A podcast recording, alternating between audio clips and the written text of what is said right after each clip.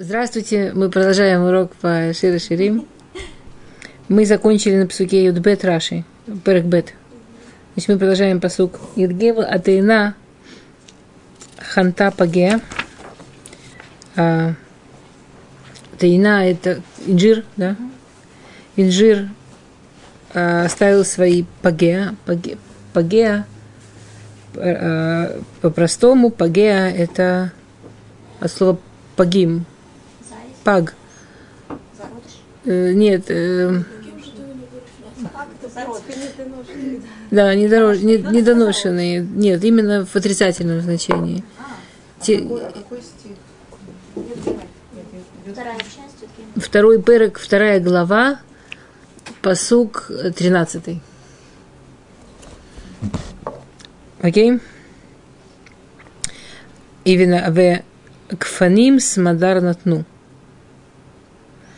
А виноград, мы привыкли в современном языке, что смадар тоже имеется в виду виноград, но здесь мы видим, что смадар, по-видимому, все-таки имеется в виду не виноград, потому что виноград дал виноград, это не получается. Мы, мы сейчас... Э, э,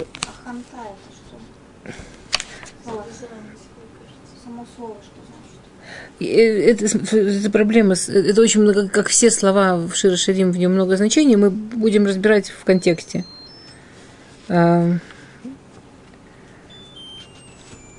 по-простому, что э, Тайна, избавилась, оставила вот все неудавшиеся зародыши, а Смодар, э, Перуш говорит, что Смодар – это когда вот если пагеа – это те, которые не, так не развились, ну, неудачные, а смодар это наоборот, это когда виноград так хорошо развивается, что каждый, каждая вот гроздь, каждая ягодка отдельно видна.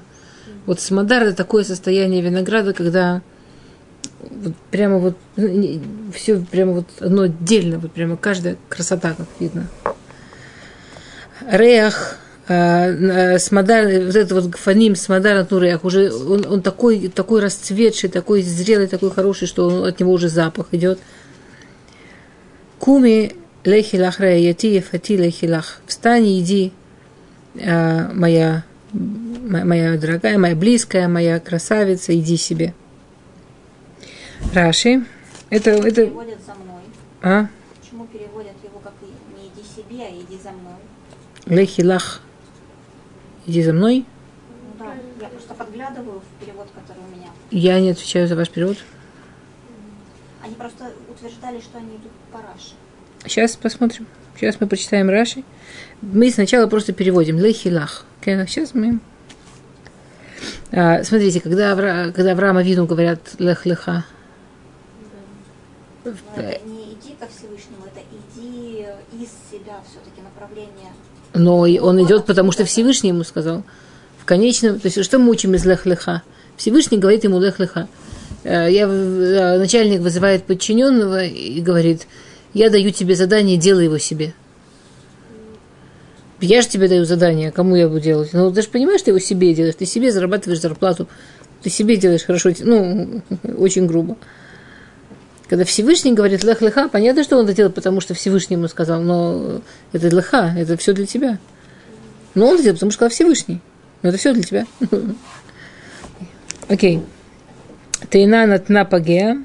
Иги зман шельбикурим э, э, ликарев шетикансула арец. Э, Раши говорит, что когда у Тейны уже ханта пагеа, что завязались вот эти вот Эм, есть перушим, которые говорят, что, что скажем, очень мидраши, э, что э, в, в другом месте, да, э,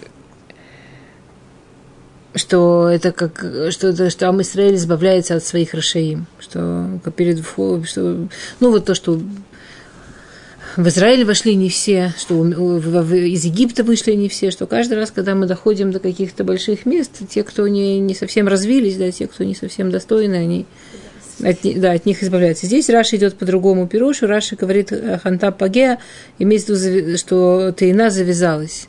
Не один, не два пируша, это один и тот же. Когда то точно как бы не просто появились вот эти вот завязи, а понятно, что которые из них разовьются в плоды, то остальные осыпаются. А, какая красота. Это вот в эта точка, когда как бы эти осыпались, значит понятно, что эти уже Здорово. Спасибо. Здорово. А, говорит Раша, Егезман Бикурим. Лекарев. Пришло время приносить в храм Бикурим.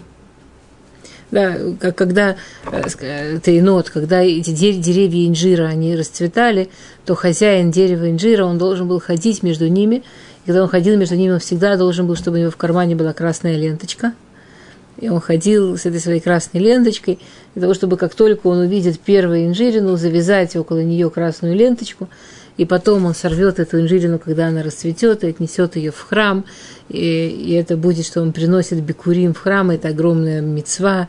Везде, где, когда люди, которые несли бикурим, везде, где они проходили в Израиле, их приветствовали, им хлопали, им играла музыка, и они получали очень много почета. Идет еврей, несет бикурим в храм. А, Тайнанат Напагея, Параши, это пришло время приносить бику, бикурим. А, говорит Раши, здесь имеется в виду, вы помните, мы, мы, мы когда Раши разбирали, то он эти псуким идет, он их показывает исторически от Яциат Мицраем, от выхода из Египта. И здесь, э, с точки зрения, то, что, с точки зрения Перуша Раши, это пришло время, а, пришло время входить в Израиль. Шити концу Элярец. Пришло время войти в Израиль.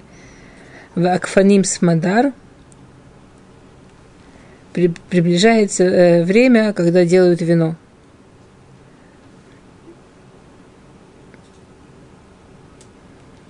Даварахер, другой пируш. А, Кисарим Шибахем, Ханту, а, Инацу Лифней Маасим Тувим, Веарихор Яхтов. Раши возвращается, на самом деле, к тому, что мы учили в самом начале у Агра, да, и вот э, по этому пирушу, который, ну, очень красиво, спасибо, Мирим, э, спасибо, э, Сармрия, что когда приходит какое-то такое время Гурали, они входят в Израиль, то народ делится на тех, кто должен опасть, отпасть. Это Рашаим, эти как погим. И тех, кто действительно расцветают, как хорошее вино, и дает реахтов. И вот все, что мы про реах говорили, сейчас это Раши прямо прямым текстом говорит, да, что цадиким дают реахтов, их влияние распространяется, все, что мы обсуждали. А.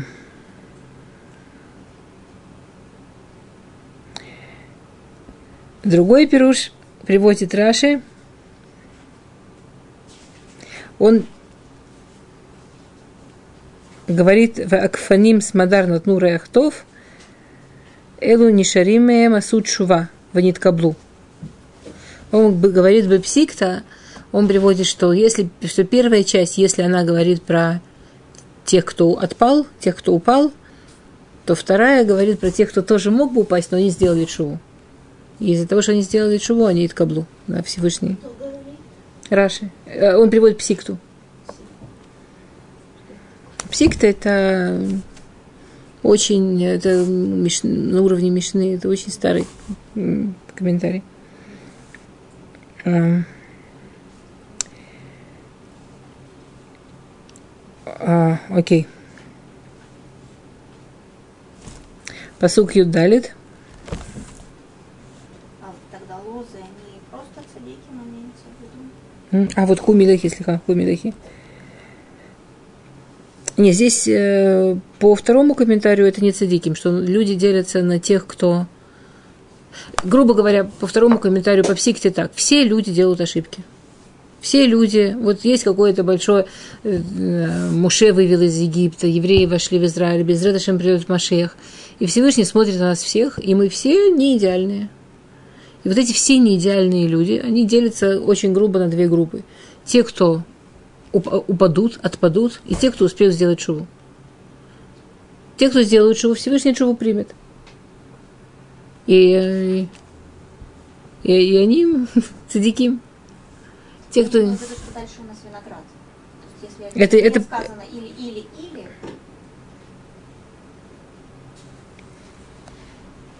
Э, По, по этому комментарию к фаним смадар на тнуреях. Виноград этого смадара дал запах. Это что они сделали чуву. А,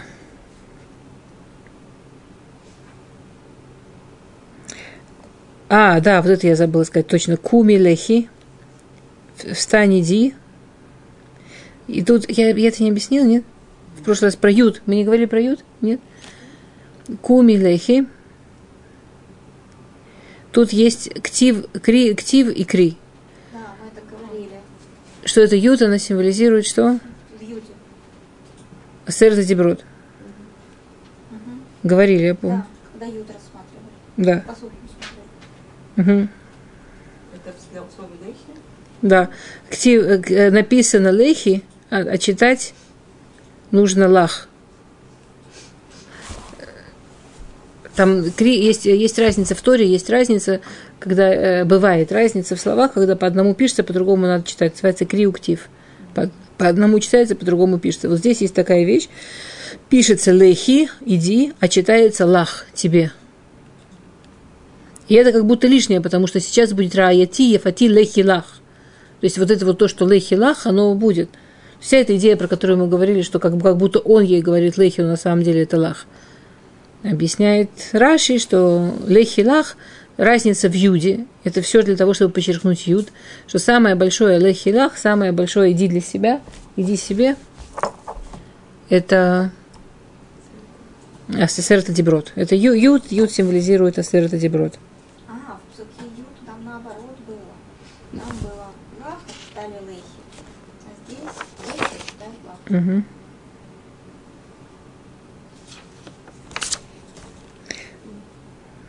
Окей. Ну и давайте еще немножко, чтобы что-то еще чуть-чуть. А, посук Юдалит. Йонати багея села бесетра мадрига. Харейни эт марех ашми эт колех ки колех арев умарех наве. На самом деле, если мы говорим про проким, вы знаете, да, что проким, они идут до буквы самых. Самых, что он сагу, что все, законченный перек. Вот интересно, что вот этот посук Юдалит, он целый перек. То есть, если до вот все то, что мы в прошлом, в прошлый раз учили от псука тет, от девятого и до вот этого, который сегодня э, Юдгимл, это был перек. И это логично, такой перек. От Алиф до Хет был перек. А тут посук Юдаль, вот это и есть целый перек. Вот, то есть какой-то очень интересный посук, что его Шлому выделяет в, да, в отдельный перек, в отдельную главу, в отдельную идею. Йонати Беагея Села. а, а, Моя голубка в расщелине скалы. Беседера Мадрига. а, Мадрига Раша объясняет, что Сим Хариц свивот амигдалим вешувхим афар лимала лагбия атель савив. Усим ото мадригот мадригот зули мало мизу. То есть, например, он приводит пример, он, он приводит слово на старом французском, мне не помогает, если кому-то помогает, можем прочитать. Ишклюиш. В общем, все, кто не знают старофранцузского, нам это не поможет. А, что когда делают защитные сооружения, то строят тель, ну, то есть искусственный холм. И этот искусственный холм, чтобы построить, делают насыпи одна выше другой. То есть, Это террасирование, вот террасами, как мы видим. о, вот, вот, вот, вот, вот, террасы, точно. Вот, когда к Иерусалиму подъезжаем, это видим. Моя голубка в расщелине скалы, скрытая вот этими вот, то есть этими террасами скал. А, покажи мне, как ты выглядишь, дай мне послушать твой голос, потому что твой голос приятен, а, и твой вид навы, ну, приятен, прям прелесть, не знаю, нава. Ну, я знаю, по-русски и ареф, и нава как бы переводится как приятен, но ареф это, да, Ну, приятен, не знаю, у меня не хватает по-русски слов. Как в переводе они нашли разные слова? Прекрасен. Но это не А пере... Для голоса сладостен. Ну, это неправильно. Ну, я не знаю. В общем, и твой, это твой голос, он ф- арев. Да? Арев лахики, помните, у нас было, чтобы приятно во рту, прям вкусно во рту, да. Но это не сладко. А, и твой вид, да, мне э, при- приятен. Окей, говорит Раши. У вас есть какие-то идеи, о чем этот посук? У вас есть какие-то ассоциации с каким-то мидрашем? Голубка, в расщелине, скала. Все знают. Никаких ассоциаций? Расскажу, все все вспомнят, а? Переход к Красному морю. Конечно. Конечно, окей. Это переход Ямсуф. Помните? Когда переходили Ямсуф, да, это Раша то, что пишет. Зена и Маруташа Аши Радав Паро Ахареем. Да, когда Паро гнался за ними,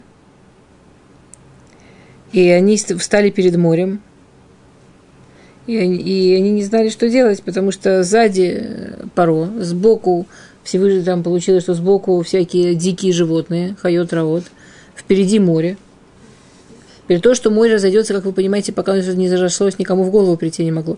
А, Вы знаете, в- Талмуде есть такое выражение «кекирьят ямсув», как, как переход моря. Это всегда используется, а, когда хотят сказать, что что-то, чего вообще невозможно ожидать. Например, про шедухим написано «кашим шедухим кекирьят ямсув». Шедухи, они как кирят ш- ш- Шедух, наверное, это как кирят ямсув. Не, не что почему? Что это невозможно никогда ожидать. Никогда человек не знает, с какой стороны придет, как получится. Это всегда... Потом человек назад смотрит, вау, всегда такое, вот. Все так. Или проноса, что каша проноса, как Кирят Ямсов. Заработок денег, он как Кирят Ямсов. Тоже не потому, что обязательно это тяжелая работа, а потому что всегда у всех есть какая-то история, что человек там себе что-то планировал, вот так пришло, и так пришло, и вот так. И, и прямо вот видна рука Всевышнего, что человек бы не мог так себе распланировать, и не мог себе так сделать. Это вот, вот вещи, в которых рука Всевышнего, она так видна, что человек сам бы никак не смог. Вот это идея Кирят Ямсов. То есть Они стоят, перед ними море, а оно для них Кирят Ямсов, оно для них вообще не, вот это, ну, они много чего себе могли вообразить. Никогда в истории до этого вот этой ситуации с тем, что море расходится, стоит стеной, и ты идешь по суху, и волны совершенно уверенно стоят, и ты спокойно там проходишь. Правда, когда идут за тобой другие люди, в скобках египтяне, оно почему-то все на них обваливается. То есть, по-видимому, оно не было настолько все уверено, что... Ну, ты знаешь, от тебя там ничего не будет, идешь спокойно. Такого не было никогда ни до, ни после в истории. Этого предположить было никак нельзя. И они в этом стоят. Да, и, и Мидраш сравнивает это с голубкой, которая залетела в расщелину. Потому что спасалась, ага. От кого она спасалась? А- а- Она, она спасалась от орла, который хотел ее съесть. Она залетела в расщелину спасаться. И тут, здрасте, выпала змея. И говорит, как я тебе рад. Как ты удачно сюда попала. И она понимает, что она реально попала. Потому что с этой стороны с этой стороны у нее этот э, не знаю, коршун, кто хочет ее съесть. С этой стороны у нее змея. И что ей делать? И что же ей делать? Ага. А, а, на. Если я прям хочу прочитать Лашон Раши, то я до сих пор рассказала. Амар Лакадушбор, Угарейни это Марех. А, Это кишарон Баулатаих леми от пона это цара. Покажи мне, как ты выглядишь, покажи мне, как ты понимаешь. Тут выглядишь, не имеет, да, имеется в виду, говорит Раши, что ты понимаешь, кому действительно надо обращаться, когда тебе плохо. Я сегодня спросила одного мальчика, меня потряс, конечно, мальчик, это безобразие, но это такое, такое сильное безобразие. Э, Спросила, спросила мальчика, или он верит в Всевышнего. Он сказал, что он верит в Всевышнего, когда ему плохо. А когда у него все в порядке, ему не нужно. Честно, Сколько ему лет? 16-17. Прям в анекдоте. Ну, это еще переход. Это не анекдот. Человек задумался и ответил. Вот А звучит анекдот прямо так, как бы. верите ли вы в Бога? С утра обычно нет, к вечеру атеизм спадает. К вечеру атеизм спадает. Круто. Не, ну вот у меня сегодня, у меня сегодня такой потрясающий диалог был. И то есть, как бы, и это с одной стороны возмутительно, а с другой стороны, то, что этот мальчик хотя бы понимает, что когда ему плохо, кому обращаются, и что есть кому обращаться. Это Может, это перерастет еще. Может, у него еще Зачем ему перерастать это? Нет, ну 16 лет это еще. Почему? Это очень честный был ответ. Честно сказано. и ответ потр- у меня потряс, конечно. Нет, это очень честно, потому что ну, когда все хорошо, а что а чё ему тогда обращаться, да, он как бы так думает. Когда мне плохо, да, я обращаюсь, когда мне хорошо, я не Вы так научили. И, и- и я подозреваю, что он сам до этого дошел, что его даже не учили этому. А, нет, действительно очень честно, да, это очень честно. Что? Ну, ну, представляете, ну, хорошо, сколько. Он, он пришел со мной поговорить. Ему хотелось со мной поговорить самому, я, его никто не тянул. То есть э, там не- было вариантов. Ему не нужно было мне врать. Да. Но- но во- но это да. него ясное осознание, что вот он воспринимает это так. С Но вы-.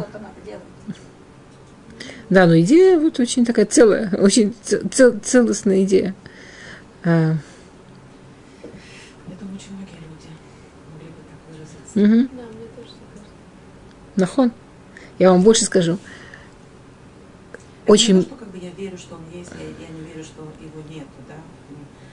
Я знаю, что когда мне плохо, я, я думаю, что кто-то есть, к кому я могу обратиться. А когда мне не- неплохо, зачем я буду... кому- То есть как бы в, это- это- в этом смысл. Я вот не хочу перескакивать, но в частности, почему меня потряс этот мальчик, потому что он настолько идет по вот по мифаршим, мы сейчас когда дойдем до этого псука в Сипурим, ну, все вот всяких, всяких машалим, это настолько то, о чем пишут, так скажем, Дубнер и так далее, это вот Потому что на самом деле так, это хорошо сказать, конечно, 16 лет, не религиозный. Такое огромное количество религиозных людей так живет. Я всегда привожу пример. Такое огромное количество религиозных людей так живет. А я всегда э, привожу пример, что если вы стоите около котеля, видите, женщина э, молится так, что прямо плачет. Ваши первые мысли. Ой, наверное, у нее все хорошо, она пришла спасибо сказать. Или, наверное, у нее проблемы, она за помощью. Я не сомневаюсь, что есть исключения, но когда мы видим вот такую ситуацию, скорее всего, мы думаем, что, что, что она плачет не от счастья. Она плачет, потому что ей она просит помощи. Она плачет, потому что ей плохо. Говорит Раши, Ашми Эниет Колех, да, дай мне услышать твой голос. В Ицаку бне Исраэль Ташем, как сказано, да, э, что и, и кричали евреи Всевышнему. Ну, когда им было плохо в Египте, они кричали Всевышнему. Они.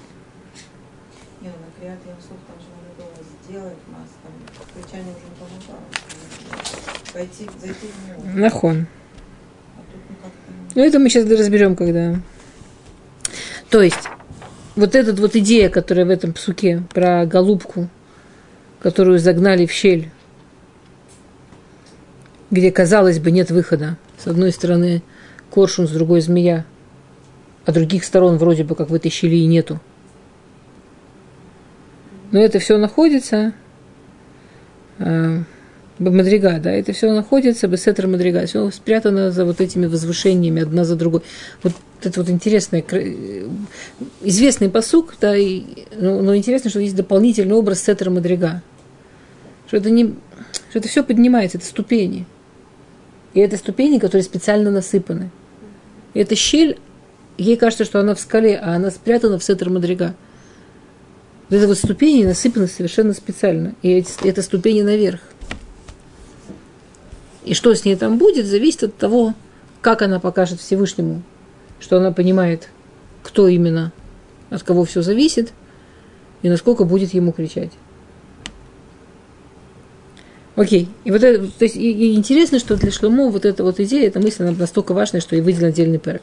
То давайте начнем все-таки э,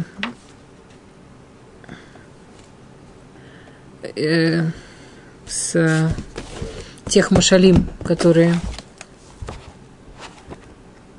про ту часть сначала, которую, э, которую мы в прошлый раз разбирали, и потом вер- опять подойдем к этому, к этому псуку.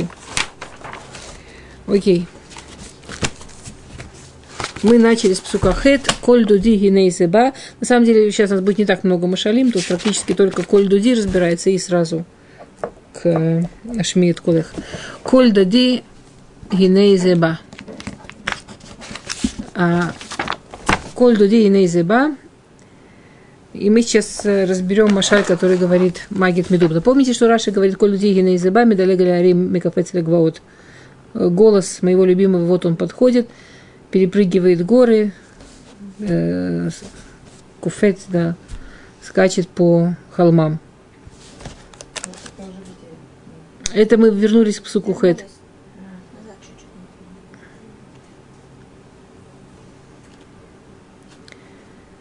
Кто помнит, что Раша говорит?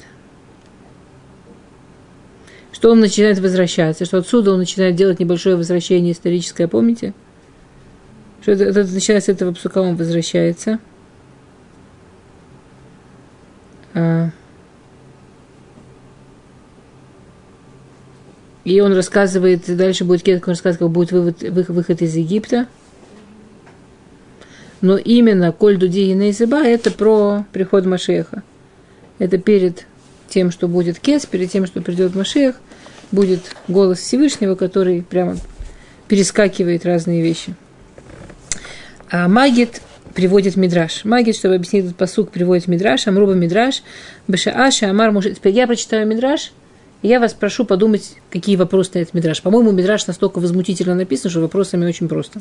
В смысле, настолько нелогичный. Вы понимаете, что такое нелогичный мидраж? Это мидраж, который кричит, смотри на мою нелогичность, и сразу поймешь, в чем логика.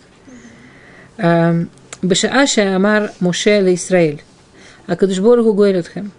Это вот про... Мы сейчас возвращаемся к э, Ицеат Мицраем. То есть это по первому. То есть Раши дает два пируша. Помните, что это про выход из Египта и про и что это про э, Машеха. И понятно, что это как-то связано. Легко понять, как связан выход из Египта и приход Машеха. А, Моше приводит, э, Магит Митубна приводит Мидраш именно про выход из Египта. Бешааша Амар Моше Израиля. Кудушборг Гуэлютхем Амруло. Эйхану. Амар Лаем Коль Дуди Гинезеба. Мау я дочитаю, он еще две строчки, дочитаем даже потом вместе переведу. Мау медалека арим, амар кудушборгу, им батиля абид бамасехем, энатем негалим. Эла медалега не аля арим, элу авод. Убасхутам они горютхем. Сказано в Мидраше. В час, когда сказал Мушела Исраэль, Всевышний вас, Гоэль, Всевышний вас освобождает. Амрулу, они ему сказали, Эхану, а где он? Хороший вопрос, да? Сильный. Амарлаем, он им сказал, Коль дуди, Нейзеба, голос моего любимого, вот он приходит. Что значит, перепрыгивая через горы? Сказал Всевышний, если бы я пришел смотреть на ваши дела, вы бы не, не были спасены. Но я перепрыгиваю по горам. А горы это, мы это несколько раз уже говорили, что значит горы. А вот, да, Авраам, Ицхак и Яков. В заслугу их я вас освобождаю. Вопросы на Мидраш? Вопросы на Мидраш? Что непонятно в этом Мидраше?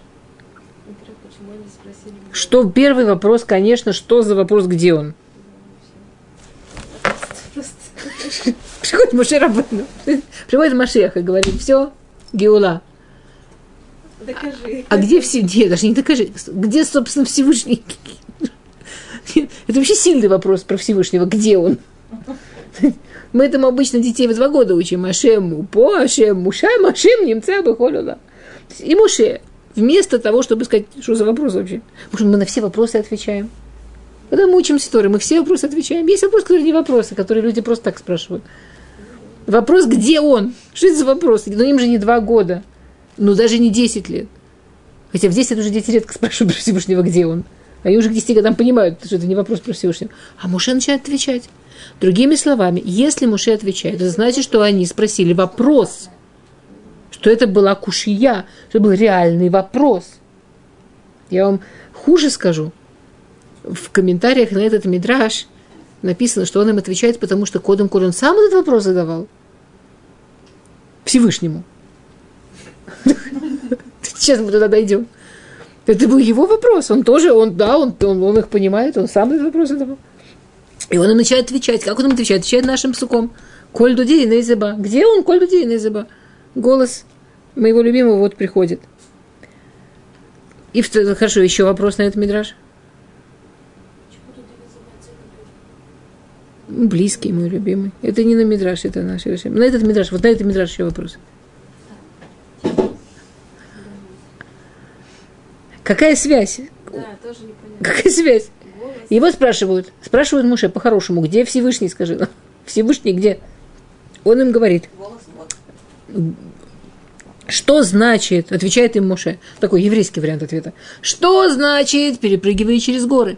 Говорит Всевышний, если бы я по ваши поступки смотрел, я бы вас не галь, я бы вас не вытащил, я бы вас не спасал. Но я перепрыгиваю по горам. Я смотрю на Авраам и Яков, поэтому я вас вытаскиваю. Как это кашур? То есть, окей, нахон.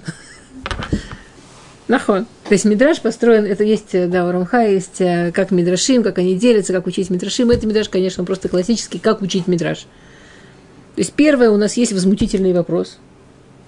Разберемся с вопросом, поймем часть Мидраша. И второе, у нас есть две части Мидраша, которые кивиехоль не связаны, да? Две части Мидраша, которые... А? Так, возмутительный вопрос, а не. Нелогичный ответ. На вас бы на себя посмотреть. То есть вопрос, где Всевышний? Вы на себя посмотрите. Скажите спасибо, что у вас вот такие были. Это что? Если когда поймем, как связаны две части, то есть для того, чтобы понять, что там произошло, нам нужно всего две вещи. Что они спросили и как связаны первая и вторая часть. Окей. А, ну, понятно, что мы идем совершенно, мы молодцы. Шааль Магид, да, спросил Магид Ихану. И Магид, он ухудшает вопрос. Он говорит, а, вот в каком случае человек, вот уберем, что это Всевышний, про которого мы понимаем, что вообще где он, плохой вопрос. Ну даже давайте подумаем про человека. К тебе приходит человек э, и говорит, например, ты знаешь, ты получил от дяди из Америки, я, я свои немножко машали даю сейчас, Э, ты получил там, э, дяди, ну, дяди из Америки миллион долларов. Человек будет спрашивать, а где он? Ну, где дядя, собственно? В Америке, где дядя? В Эхбатлаха. Миллион долларов, радуйся. Никто не спрашивает, где он. Какая разница, где он? Миллион долларов. В каком случае, говорит магия, человек спрашивает, где он? Например, к ним входят и говорят, сейчас здесь был, сейчас, как это по- по- по-русски сказать, э, кредитор, он собирается сделать тебе уцалый поль, как это сказать? Он собирается на тебя послать э, уже пр- э, полицию, чтобы тебя вообще все из дома вынесли, потому что ты ему должен там тысячу шекелей, а ты не отдаешь. И тут разумный человек спрашивает, а где он? Почему где он? Потому что если я что-то кому-то должен, а он у меня собирается, может, я его догоню, договорюсь, поговорю, может, как-то это сработает. Человек не спрашивает, где он, когда получает подарок, или где он, когда получает какую-то хорошую новость. Потому что. Ну, спасибо. Ну да, но это как бы... потом, Это потом. Первый вопрос, где взять, а не где он. Ну, спасибо, давай. Первый вопрос, где он, если я что-то плохое получаю? То есть м- Магит ух- ухудшает вопрос. Да, он делает еще тяжелее. Маше Рабейну приходит их, э, при- приходит их освобождать от имени Всевышнего. Они должны сейчас схватиться за это, сказать, побежали. Они начинают выяснять, где он. Тебе какая тебе разница? Это все равно человек, которому сказали, тебе дядя из Америки перевел э, миллион долларов, говорит, как именно перевел, через какой банк? Не, через этот банк не хочу. Хочу через тот. Что за, что, что за пинуки? Что за... Нет, здесь какой-то только. Да, как будто... Тебе- Почему же Муше на это отвечает все-таки? Это тот вопрос, к которому мы пришли. Потому что, говорит Магит, тот же вопрос спросил он сам. И Магит приводит Мидраш на посук Мианухики Лехаль Паро. Когда Всевышний открывается Муше в сне в этом самом кусте, который горит и не сгорает. Что Муше говорит Всевышнему? Кто я такой, что я пойду к пару? А, и это выглядит людям, которые не умеют читать Туру, такой супер скромностью. На самом деле это не имеет в этот момент никакого отношения к скромности. Это чисто фактический вопрос. Муше спрашивает у Всевышнего реальный фактический вопрос. Муше знает историю, и он говорит Муше так. Э, Муше говорит Всевышнему так. Говорит Мидраш. Либо Ширюлам. Ифтахтала Яков Веамарта. Всевышний, господин мира, ты обещал Якову и сказал так. Анухи аалеха гам аале. Я подниму тебя из Египта, причем анухи и алеха гаме але. Всегда, когда э, в ктувим есть повторение слова, это усиление смысла. А алеха але. Я тебя сам подниму, еще как подниму. Всевышний крепко обещает Якову, что это он его сам поднимет. Как же ты меня посылаешь, говорит Муше. Вы понимаете, что спрашивает еврейский народ на самом деле? Это вопрос очень сильный. Муше спрашивает у Всевышнего сам. Как ты можешь меня послать? Ты же обещал Якову, они все знают. Что ты обещал, что поднимешь их сам, Бацмеха, Бахвудо. Как, как это может быть, что ты посылаешь Шалеха? Как может ты посылаешь кого-то другого, чтобы через кого-то, через кого-то? И, и, и когда он приходит к еврейскому народу, они спрашивают этот вопрос. Ихану. Он же обещал Икову Аалеха Гаме Але, что он сам будет нас освобождать. Это, и это, и это действительно очень такая вещь. Смотрите, если ты знаешь, что ты приходишь в какое-то место, и там шхина, там ты приходишь к Котелю, и там шхина, и ты это чувствуешь, там шхина. И вдруг Хас выходила прийти в какой-то день к Котелю, а там, а, например, я не знаю, Хас Шалом вдруг вместо Котеля э, стоит Кевер Абимейр Балянес, что мы все его очень любим, и все его очень уважаем. И написано, молитесь бы Бесхут Раби Мейр. Заслугу Раби Мейра. У меня Котель есть. Можно я напрямую как-нибудь? Ну, Всевышний, ты же обещал, что будешь напрямую. Что вдруг Муше? И со всем уважением к Муше. И Муше тоже, это не то, что он такой скромняжечка, кто я такой. Как, кто я такой? Я же не ты, я же Шалех. Как же это может быть? И что, и что ответил Всевышний? Но Помните он вторую часть ты. Он это то же самое, это те же слова. Потому что он подробнее спрашивает. Из-за того, что в другом месте Тора есть э, такой клаль в Торе, Деврей Тора Аширим Бамаком Ахат и Неим Бамаком Ахер. Слова Торы в одном месте богатые, в другом на эту же тему будут очень бедные. Так как в том месте про Муше это объяснено широко, то в другом месте это одним словом сказано. Ну, да, смотри туда. А, теперь и Муше – это же действительно очень особенный шалех. Мы знаем разницу между пророчеством Муше и пророчеством других пророков. В чем разница между пророчеством Муше и пророчеством других пророков? Он как напрямую. Он как напрямую, или да, как, как, как написано, Шхина хайтами даберет митох гроно. Как будто шхина говорит из его, из его горла. И Магид приводит э, Машаль. Есть очень много Машалей у всех про это, но так мы сегодня по Магиду, так мы воспользуемся Машалем Магида, человек посылает кому-то деньги. Теперь Шалех получает эти деньги. Он по дороге их тратит, ими пользуется, приходит, отдает ту же сумму. Ту же сумму отдает, но своими деньгами. Какими придется. Какая разница, какие деньги, важна сумма.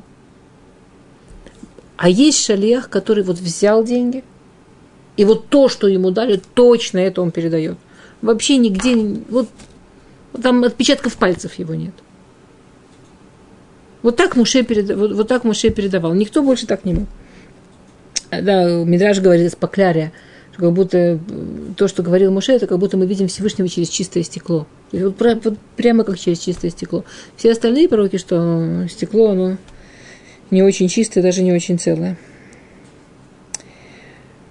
И это то, что сказано в Мидраше – Кшамар лай Мушела Исраиля, Кадушборгу Гойлетхем, когда сказал э, Всевышний Израилю, Всевышний вас выводит, Амру Лойхану, сказали, где он, Кломар, то есть, Харей и в тех Лайкова винуши Шигаильну Бацмо. Он же обещал Якову, что он выведет нас сам. Амар лаем коль дудиина изыба. Он им сказал, голос моего друга вот приходит. То есть, э, вам придется согласиться на левотер, уступить что это будет только коль него, что он сам не придет, но будет го- голос пророчества из моего горла. Амарлаем коль дуди и нейзеба. Голос моего любимого, вот он приходит. Мое пророчество, оно как будто из моего горла говорит, ну вот тот мидраж, который мы то, что при- приводили только что, что голос, что как будто голос Всевышнего говорит из его горла. Вам придется удовле- удовлетвориться, вот. Вам придется удовлетвориться тем, что из моего горла говорит пророчество Всевышнего. Кишхина метаберет бетох груни. Харей зе киилу кадышборгу бацму. Это как будто бы Всевышний сам вас освобождает. Но мы же понимаем, что как будто это не на самом деле. Но мы же понимаем, что это только как будто. И на это приводит Магит Машаль. Машаль такой. Однажды один человек услышал, что его лучший друг при смерти. И он пришел с ним попрощаться. Он прощается и видит, что не как обычно человеку, вот уже все уже понятно, вот-вот его душа отходит, он такой уже немножко примирившийся, спо- успокоенный, а он очень нервничает, очень нервничает, прямо вот неспокойно ему. И он спрашивает, что такое, почему ты так нервничаешь? Он говорит, ты понимаешь, у меня маленький сын, я умру, я у него единственный, кто есть. С кем я его оставлю? Что с ним будет? Кто о нем позаботится? Кто его научит? Кто, кто, кто его женит? Как это все будет? И этот друг говорит, не волнуйся, друг, я все беру на себя, я тебе клянусь. Я его возьму, он будет у меня дома, как мой сын. Он получит все, как получают мои дети. Я его выращу, я его обучу, я все, я все ему дам, не волнуйся. И отец успокоился, и его душа отошла. И он выполнил свое слово. Этот друг, он выполнил свое слово. Он взял этого ребенка, он привел его в свой дом. Он получал все, как его дети. Он получал такую же еду, такую же одежду, таких же учителей. Он все, все, все для него делал, как для своих. Мальчик был очень успешный, удачный, очень любил этого э, друга отца, который его вырастил. Он был для него очень хороший, близкий человек. И он, когда вырос, он нашел для него шедух, причем очень хороший шедух, из очень хорошей семьи девочку. А, Это было нужно в другом городе, он все проверял, он все делал. И вот все уже мальчик едет на свадьбу, он дал за ним деньги, чтобы он мог обустроиться, и что все, все, все для него сделал, как для своего ребенка, все как для своего сына. И мальчик едет, он выходит к нему прощаться и говорит, ты знаешь, у меня тут такие сейчас с бизнесом такие непростые вещи, так что я остаюсь, я на свадьбу не могу поехать, но вот мой, ты знаешь, вот это вот мой самый близкий э, управляющий, он с тобой едет, он как я, он тебе во всем поможет. И тут мальчик выпал в осадок. Тут мальчик смотрит на него в шоке и говорит, как ты не поедешь? Ты, ты со мной не поедешь на мою свадьбу? Ну, то есть я объяснил, у меня проблемы с бизнесом, я должен остаться. Это все очень большие деньги, ты посмотри, и твоя свадьба сколько денег, я сейчас должен работать. Но я, ты не волнуйся, этот человек, который написал, ты же его знаешь. Он любую проблему может решить. Считай, что это я с тобой. Он все, говорит мальчик, но как будто это никак. Как будто это не ты. Со своим сыном ты поехал, когда была свадьба в том году у твоего сына, у тебя даже вариантов не было. Говорит, ну да, это был мой сын, как я мог не поехать? Ну ты все-таки, с тобой я могу не поехать, так я не еду. А, говорит Магит. И это так, как это то, что говорит этот Мидраш. Сказал Всевышний Муше. Если бы они своими поступками заслужили, чтобы я их освобождал ради них, если бы они действительно вели себя, что они мои дети, если бы они вели себя как ребенок к отцу, что он не хочет его огорчить, и хочет его радовать, ну действительно вот, что ради их поступков я бы их освобождал, конечно бы моя шхина там была, конечно бы я сам пришел. Но как они себя ведут, помните, что говорит Мидраш? Медалек Легваот? Как они себя ведут, ради них по-честному освобождать не надо. Ради них я бы не должен был освобождать. Я освобождаю ради... Потому что я перепрыгиваю по горам. Я на них... А было, что они куда-то скатятся, могло быть по-другому. Могло, конечно. Значит, не могло быть по-другому. Ну, могло, конечно. Леви себе Что колено Леви. Целое колено Леви никуда не свалилось. Значит, могло.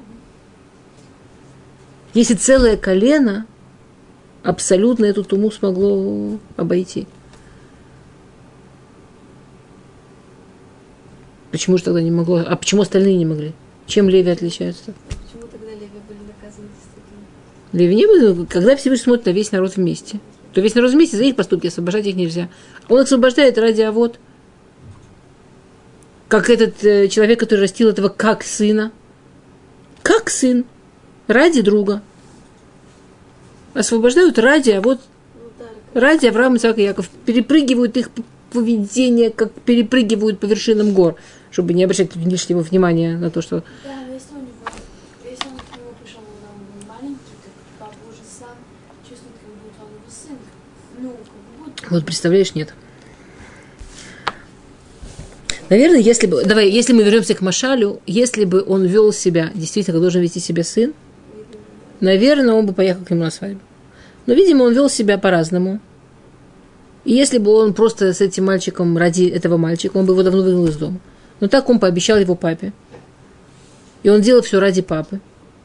То это то как будто. А как будто еще и ехать к нему на свадьбу, это он уже не обязан.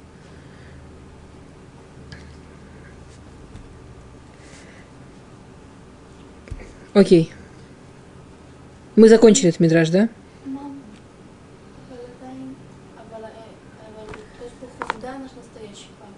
Да. Ну, послушай, Кадышбору у нас там наш, сам, наш самый настоящий папа. А, но из-за того, что мы ведем себя не так, как он... Мари, самый-самый настоящий папа и самая-самая настоящая мама – не, никто тебя, доченька, я тебя не буду обманывать, я думаю, ты чувствуешь. Когда ребенок ведет себя хорошо, маме совсем по-другому хочется радовать ребенка. Да, ты свадьбу.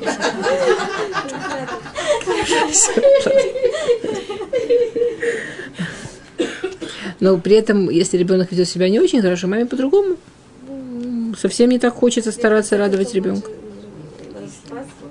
А? Кто не приходит на свадьбу. Не дай бог, не дай бог, не дай бог. Что? Извините. Я говорю, что в конечном итоге он все-таки да повел себя как папа, он все-таки да спас. Какими там способами. Нахон. Еще как, как пап. Окей. Но, тем не менее, через Шелеха, через Муше. Чтобы показать, что это, что, что... Ну, да. да, да. Окей, другой Машаль. Другой Машаль сказал Агаон Раби Хаим Ирмияу а, Плайнсберг. А, Он был а, главный рав гор- города Шаки. Он спросил такой вопрос. Лихура аяра уй ломар коль дади гинейзе нишма. О дади гинейзе ба. Написано так. Коль доди гинейзе ба. Голос моего любимого, голос моего близкого приходит. Он говорит, надо было сказать, голос моего близкого слышится. Или мой любимый приходит.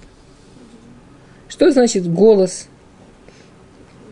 Может, приходит и уходит? М? Ну вот сейчас, сейчас голос придет, не он сам, и не То, Сейчас. Эм, Мы, мы просто мы с другого урока, который намного более такой, там, там можно разговаривать спокойно. А, И он приводит Машаль. Есть богатый человек, к этому богатому человеку как-то приходит другой человек и говорит, я «Ах, у меня очень большие проблемы в бизнесе, и я в очень тяжелом сейчас положении. Теперь я человек, который очень честный, очень порядочный, я никогда никому не остаюсь должен. И я в этом месяце должен заплатить 100 рублей долга. Я не, мне это очень... Сейчас просто нет у меня этих денег, но я обязан людям это отдать. Я вас очень прошу, помогите мне, дайте мне эти 100 рублей. И я вам обещаю, и, во-первых, я очень надеюсь, что в следующем месяце у меня бизнес поправится, я просто смогу вам отдать. А во-вторых, я, вы же видите, я такой, я, я порядочный человек, я не смогу вам, так я в другом месте одолжу и все равно вам отдам. И этот богач, он видит, что действительно человек старается, он такой порядочный, и он, ну, хорошо, и дает ему эти 100 рублей. И через месяц этот человек приходит и отдает ему эти деньги. Что чувствует богач, когда он получает за эти деньги? Богач чувствует большую радость. Почему он чувствует радость? Потому что весь месяц он переживал. Конечно, 100 рублей не такие огромные деньги, но отдал неизвестно кому. У него проблемы. Кто он такой, я не знаю. Денег у него нет. Стоит за 100 рублей тоже деньги. Может, не отдаст. Когда он наконец отдал, такое облегчение, такая радость.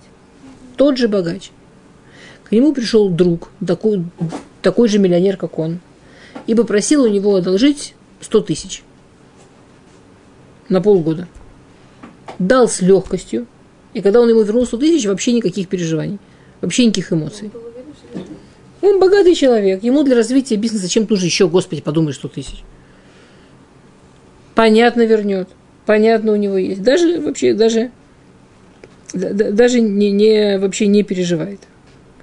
А если бы,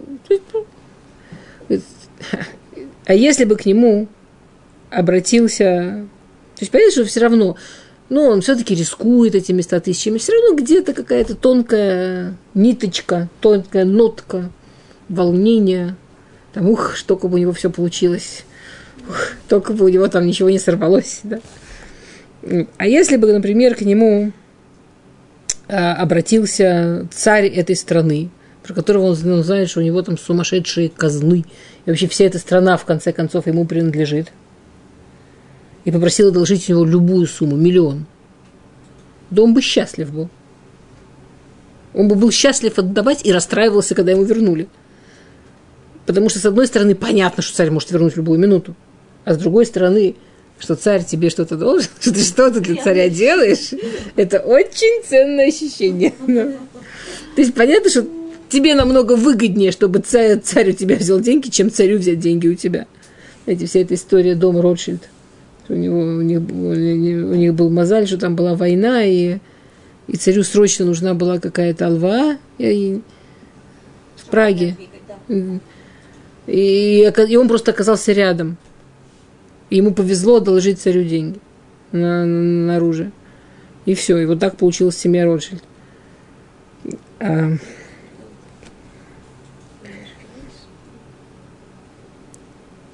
Да, как написано в Гмаре, да, и поч- и почему он настолько уверен в царе, говорит Гмара в Баби Батре, им Амара Мелаха Акора Тагар, и Акора их зорба.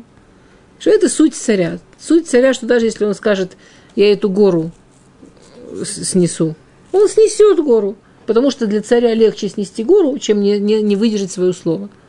Чем... Если царь сказал, что он отдаст деньги, понимаешь, деньги даже волноваться не надо. Для него легче гору снести, чем свое слово и нарушить. Венимшаль. А, а, и этот как раз Машаль, этот как раз Нимшаль, он по второму Раши, потому как этот Раши связан с приходом Машеха. А, Нимшаль. Умота улам микатригим утану велаагот лану. Тут так красиво я прочитаю на иврите, потом. Ад матай атем яхалим лейшуа. Ад матай тицапу геула. Авру альпаим шана вафтаха ломимша. Смотрят на нас народы мира и говорят, ну это же просто смешно. Ну, Просто смешно. Больше двух тысяч лет прошло, вы все еще думаете, что вас кто-то спасет, вы думаете, что вас кто-то освободит, вы думаете, что-то из вас, вашей судьбе национально изменится. Столько лет прошло, это смешно. Луагимбан, смеются над нами, издеваются над нами. ואנו משיבים להם ואומרים, לא זו בלבד שאף על פי שתמהם נחכה לה בכל יום שתבוא, אלו אנחנו שקטים ורגועים, סמוכים ובטוחים, כאילו כבר בא. Мы не просто каждый день ждем, мы абсолютно спокойны и абсолютно уверены, и наша уверенность ничуть не меньше, как если бы он уже пришел. Почему? Коль дуди, потому что у нас есть коль дуди, голос моего любимого. У нас есть обещание. Всевышний нам пообещал, нам, нам не миллионер пообещал, нам не царь пообещал, нам Всевышний пообещал. И нейзеба. Раз это обещание Всевышнего, и нейзеба. Это как будто уже это было. Раз это обещание Всевышнего, как будто уже исполнилось. А почему? Киуми далека арим. Что если царь, обычный царь сказал, то ему легче гору, ледолек, ему легче гору снести, чем его слово можно подумать, что не исполнится. Так насколько же Всевышний, если он пообещал, то ему бы гору было легче снести. Медалек или Арим, Михапес или Гваот.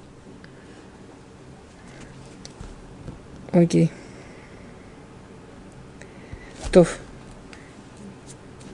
А, мы закончили с этим псуком, и мы пере- переходим, сколько успеем, а, к нашему вот этому псуку, который мы сегодня читали. Помните посук, про который мы говорили, что он целый перек?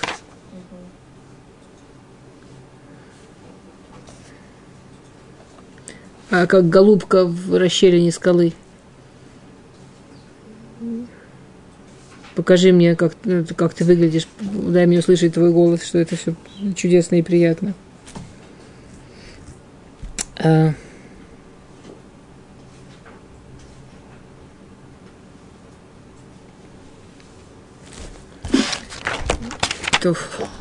Я это хочу начать с Рабшвадрона.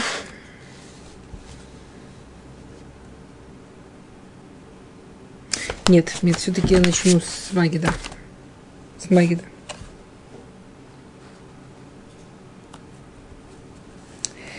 Окей.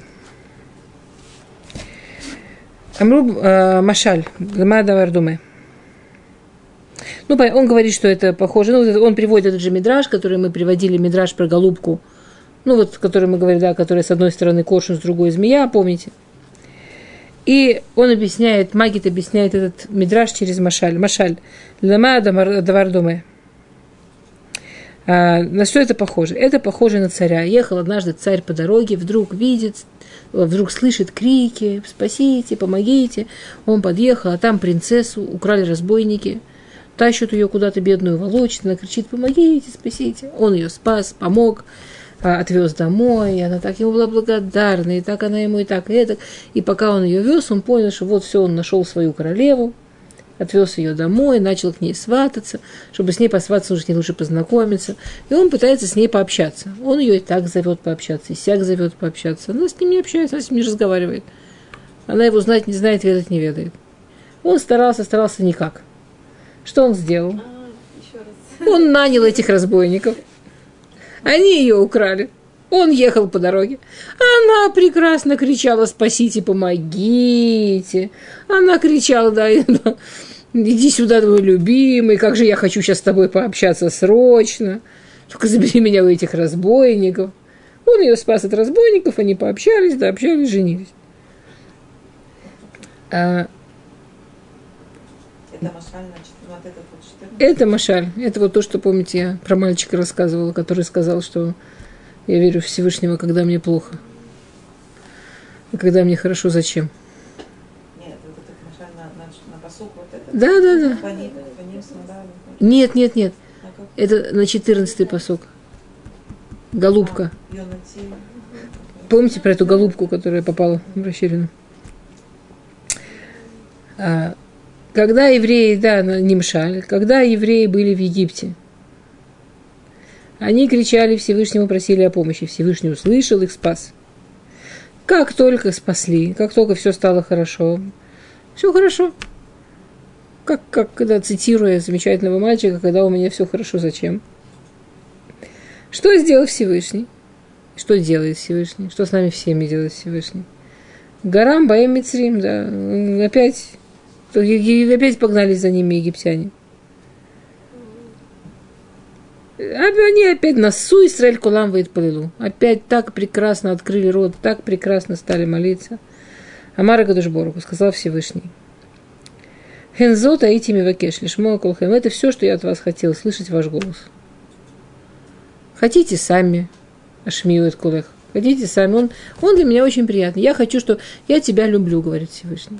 Это такой молитва. Я тебя люблю. Я хочу, чтобы ты со мной разговаривал. Я хочу, чтобы ты со мной... На самом деле, это так потрясающе, да? Как э, религиозные люди все время молятся. Все время. Три раза в день мужчины. Ужас. Чего так подумать? Вот, скажем, мы не религиозные, ничего не знаем, и нам говорят, представляешь, у тебя есть возможность напрямую поговорить с Всевышним. И не просто, что так и быть, он готов, может быть, услышать, что ты у него просишь. Он хочет тебя услышать. Твой голос для него как музыка, твой голос для него как конфетка, твой голос для него сладость. То есть не просто, что то, что ты просишь, Ты не просто дочка там какого-то супер-дрюпер миллионера, а этот миллионер еще говорит, доченька, только проси. Ой, я так люблю, как ты говоришь, только проси, давай проси, проси. Все, что ты хочешь, только давай, ну что тебе хочется? Я так люблю.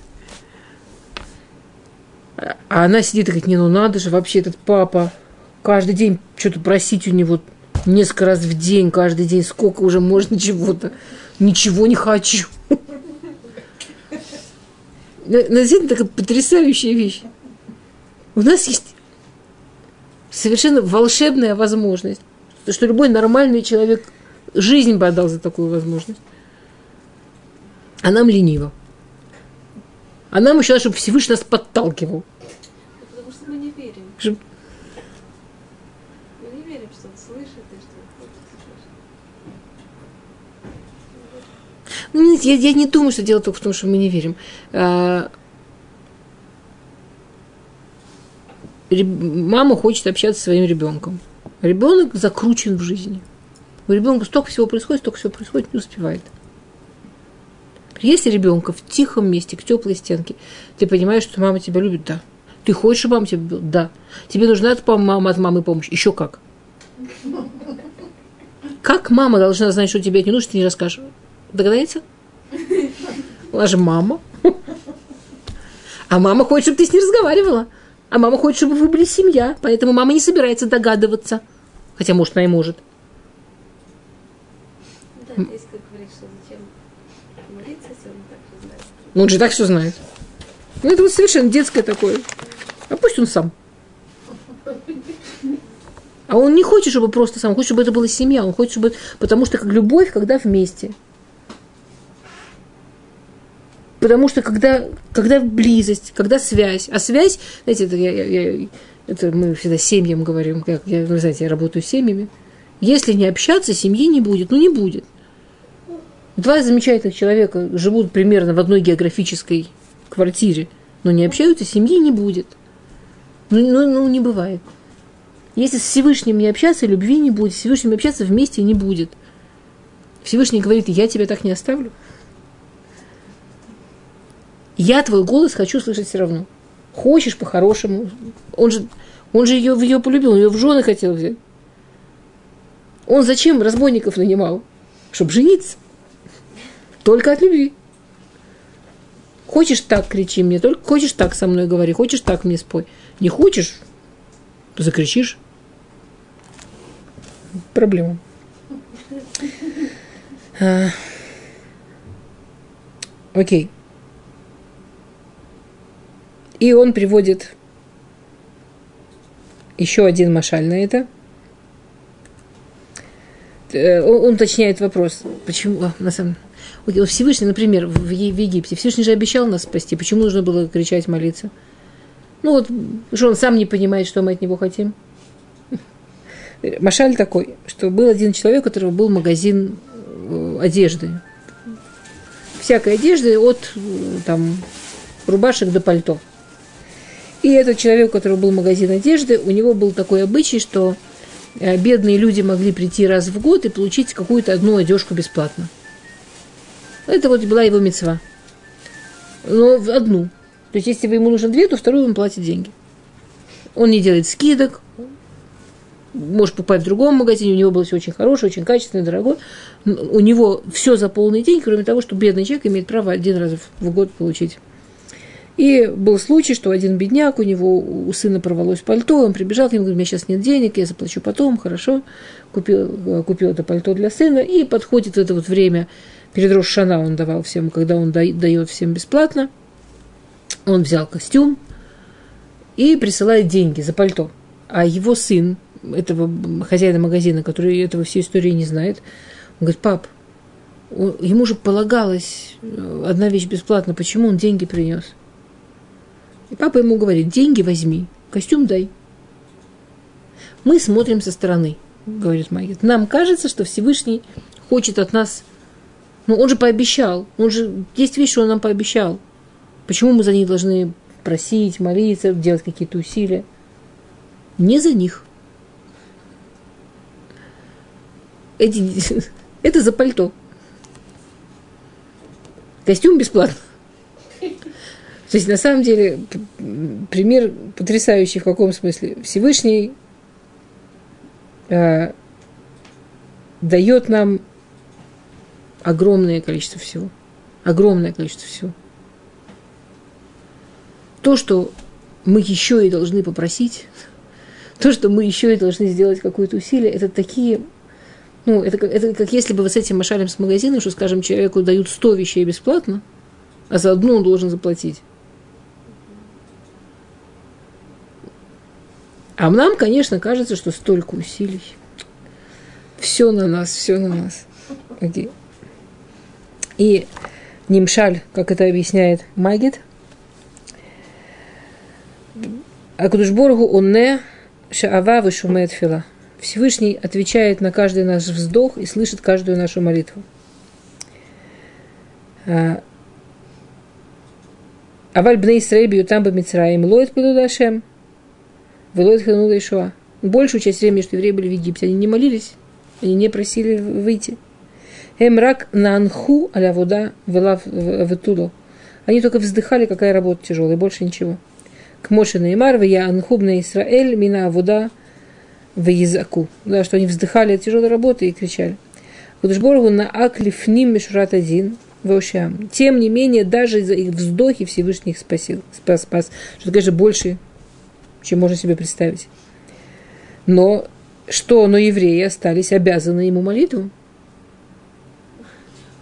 Я не поняла. Вот это вот. Мааса, лахар шеношу, после того, что они, он их спас, он их поставил в ситуацию, что им пришлось начать молиться. Да.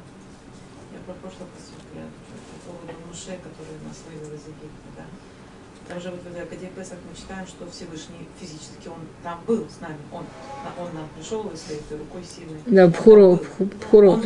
Макат Пхурот. Да, Как раз это было демонстративное, что такое да. перескакивать. Да, Так, э, да но в основном имелось вот точно так же. То есть мы, вы понимаете, что была возможность, чтобы все он сам сделал. Вот так же, как Макат Пхурот, он был сам. Он мог все сам сделать. Зачем ему нужен был шалер? Зачем нужен был кто-то, через кого это делалось? Частично. Большей частью.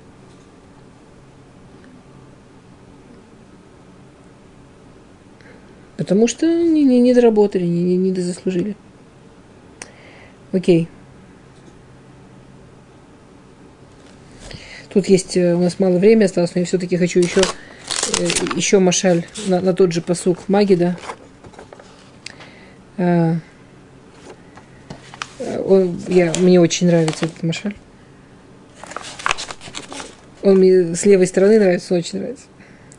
Что жил бы один человек, который заболел страшной болезнью. Она заключалась в том, что он все время худел. Каждый день на самом деле он становился худее, чем вчера. Такая страшная болезнь. Но из-за того, что это происходило каждый день, этот ужас, он к этому привык, и он не замечал. Когда он будет в шоке, когда он поймет весь ужас своего положения, я дословно перевожу, и мота езда за эмоцаво, да, эмоцаво, когда он поймет весь ужас своего положения, когда он оденет одежду, которая еще недавно, когда он был здоровый, была ему как раз, а сейчас она ему велика. Какой ужас! Вот тогда он поймет, как он болен и насколько Хасва Шалом похудел. Да, я не сомневаюсь. Что?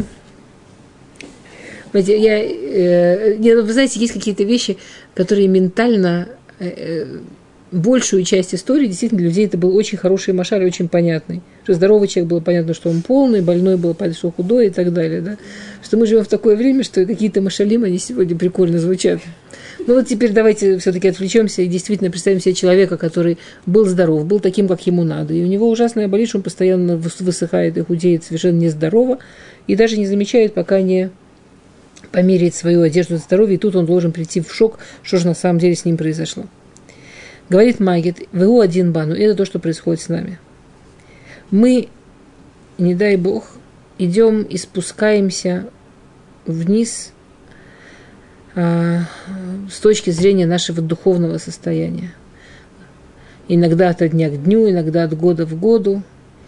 И это настолько привычно становиться меньше духовно, это настолько привычно становиться морально меньше, что мы даже не замечаем.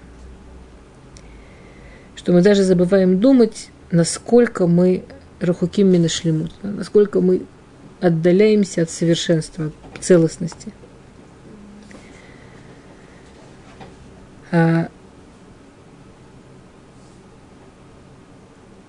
мы знаем, что Всевышний требует, чтобы слова Торы не отступали от нашего рта ни днем, ни ночью. Мы знаем, что учеба Торы должна быть для нас самым дорогим, дороже золота, дороже денег. Мы знаем, что учеба Торы должна быть для нас самым сладким, самым чудесным, самым, к чему душа стремится.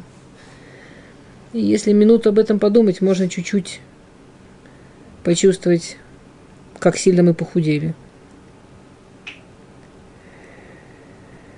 И это то, что сказано. Что Тора, она называется песня, Тора она называется голос Всевышнего. И это то, что сказано Арейни эт Марех. Аль-Едей Хашми эт. Что если ты хочешь посмотреть, как ты на самом деле выглядишь, Арейни эт Марех, то нужно посмотреть какой голос на самом деле из тебя раздается. Ашмеет Колех. То, я, ну, мы, наверное, в следующий раз немножко продолжим, потому что на этот посуд есть еще, ну, не знаю, или не продолжим еще. Не, просто еще, еще есть куча машалим на это. Прям. Я устала переписывать, начала перефотографировать. Разных а Сегодня мы брали э, в основном Дубнера, и один был не Дубнера, а Рава Ирмияу Планзвирга. Ну, почти все, кроме одного было все у Дубнер. А, окей.